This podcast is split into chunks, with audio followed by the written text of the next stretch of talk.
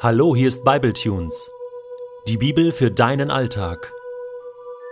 Der heutige Bibletune steht in Richter 4, die Verse 1 bis 5 und wird gelesen aus der Hoffnung für alle.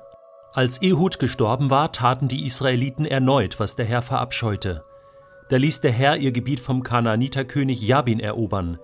Der regierte in Hazor und besaß 900 eiserne Streitwagen. Sein Heerführer hieß Sisera er hatte sein Truppenlager in Haroshet Goyim aufgeschlagen.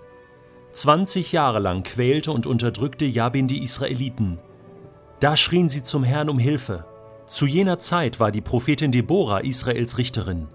Sie war mit einem Mann namens Lapidot verheiratet und wohnte bei der nach ihr benannten Deborah-Palme zwischen Rama und Bethel im Gebirge Ephraim.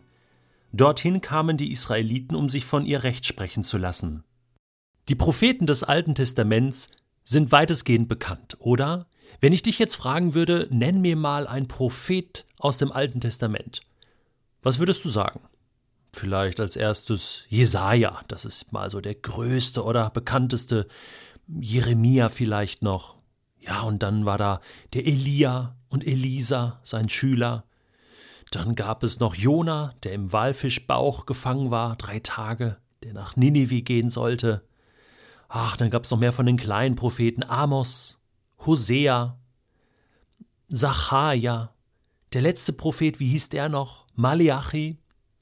Die Namen fallen uns deswegen ein, weil sie ausführlich beschrieben werden im Alten Testament. Und die meisten von denen haben sogar die Ehre bekommen, ein eigenes Buch zu haben. Das nennt man die Schriftpropheten. Außer jetzt, ich sag mal, Elia und Elisa, vielleicht auch Samuel, die haben kein eigenes Buch, aber Jesaja, Jeremia, die großen und auch die kleinen Propheten.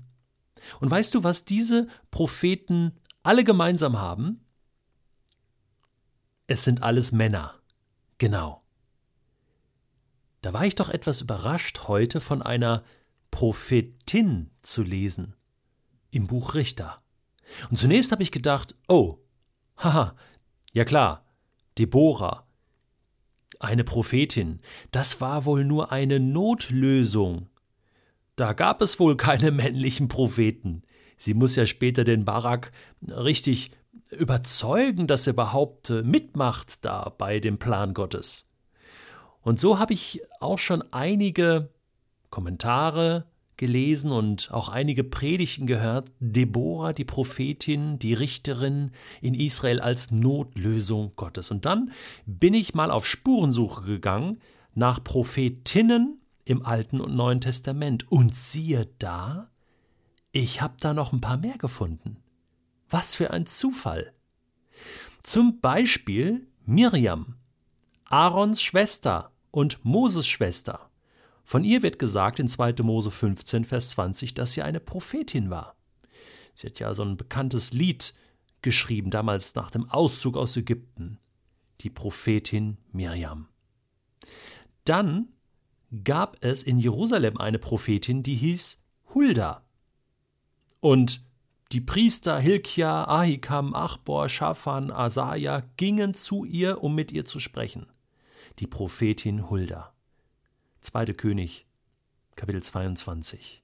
Und dann lesen wir noch etwas Spannendes beim Propheten Jesaja. Kapitel 8 seines Buches beschreibt er, dass er mit seiner Frau schläft. Das ist ja nichts Schlimmes. Er war verheiratet als Prophet, lebte nicht im Zölibat, äh, wie man das vielleicht äh, vermutet hätte. Ja, Zölibat sowieso keine Erfindung Gottes sondern äh, der katholischen Kirche. Aber hier lesen wir, dass äh, ein Gottesmann äh, mit seiner Frau schlief. Aber das Entscheidende ist, in einem Nebensatz heißt es, dass seine Frau auch Prophetin war. Soll ich dir mal was sagen? Das habe ich gar nicht gewusst. ich bin ein Bibellehrer, ich habe Theologie studiert, ich habe auch das Buch Jesaja schon gelesen, aber irgendwie habe ich über Jesaja 8, Vers 3 immer weggelesen. Die war auch Prophetin.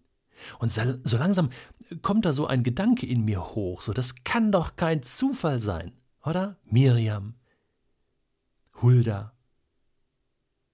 die Frau von Jesaja, jetzt hier Deborah, Israels Richterin, eine Prophetin, eine Prophetin Gottes, eine Botin Gottes, Und auch im Neuen Testament, in Apostelgeschichte 21, lesen wir von Philippus, Vers 9, der hatte vier Töchter und alle blieben unverheiratet, lebten also zölibatär, aus eigener Entscheidung, interessant, und redeten in Gottes Auftrag prophetisch.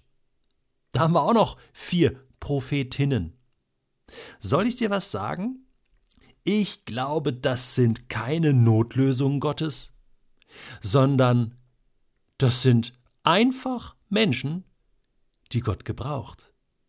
Ich glaube, dass sich, weil im Alten Testament eine gewisse Männerdomäne war, die Gott aber so nie gewollt hat, weil sich Männer sozusagen ein bisschen durchgesetzt haben und ihre Bücher geschrieben haben, und weil man dann auch das natürlich so im alttestamentlichen Kanon zusammengestellt hatte, weil die Frau damals in den Augen vieler Männer, besonders im Judentum, nicht viel galt. Das hat sich dann erst mit Jesus geändert, der auch Jüngerinnen hatte, wohlgemerkt. Ja? Der hat das erst geändert, dieses falsche Frauenbild.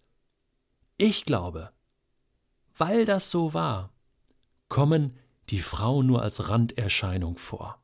Dabei hat Gott schon immer die Frauen befähigt, begabt, sie inspiriert, sie mit dem Heiligen Geist ausgestattet und sie als vollwertige Prophetinnen gebraucht. Miriam, Hulda, Deborah, die Frau des Jesaja, die waren sozusagen ein Propheten-Ehepaar. Hallo? Vielleicht hast du bis jetzt immer ein einseitiges Bild von der Bibel gehabt und ein einseitiges Bild von Gott gehabt. Soll ich dir was verraten? Gott ist nicht einseitig. Er bevorzugt nicht Männer vor Frauen.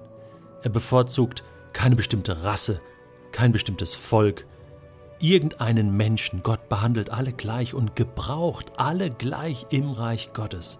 Und vielleicht hilft dir das jetzt, Vielleicht hast du bis jetzt immer gedacht, alle anderen Gott, nur ich nicht. Und damit ist heute Schluss.